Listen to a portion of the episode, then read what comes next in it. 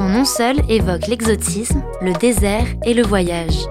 Et son port donne de l'allure à n'importe qui. Il s'agit évidemment de la Saharienne. Aujourd'hui, Viviane nous raconte sa petite histoire. À la fin du 19e siècle, en pleine colonisation du Soudan, Lord Kitchener, qui dirigeait une expédition anglaise, est immortalisé portant une veste militaire de lin kaki avec quatre larges poches à l'avant et une ceinture ajustée à la taille, la saharienne.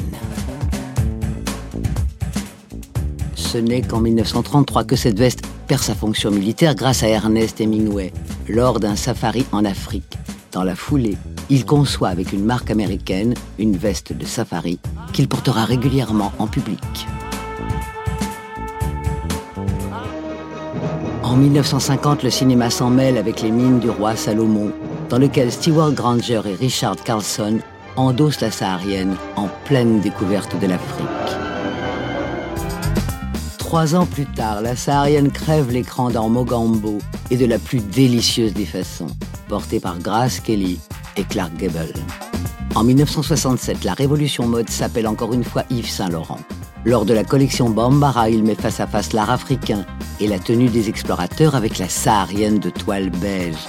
La saharienne moderne vient de naître. Il n'hésite pas d'ailleurs à la porter, seul et même avec sa sœur Brigitte. De nos jours, la saharienne illumine toujours les podiums chez Chanel, plus aérienne, ou chic chez Ralph Lauren, ou encore Garçon chez Marc Jacobs.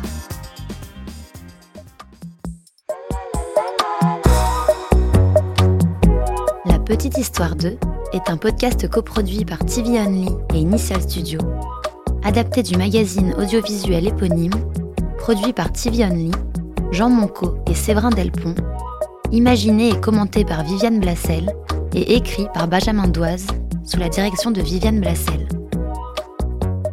Production éditoriale, Sarah Koskiewicz et Louise Nguyen, assistée de Sidonie Cotier. Montage et musique, Johanna Lalonde. Avec les voix de Viviane Blassel et Louise Nguyen.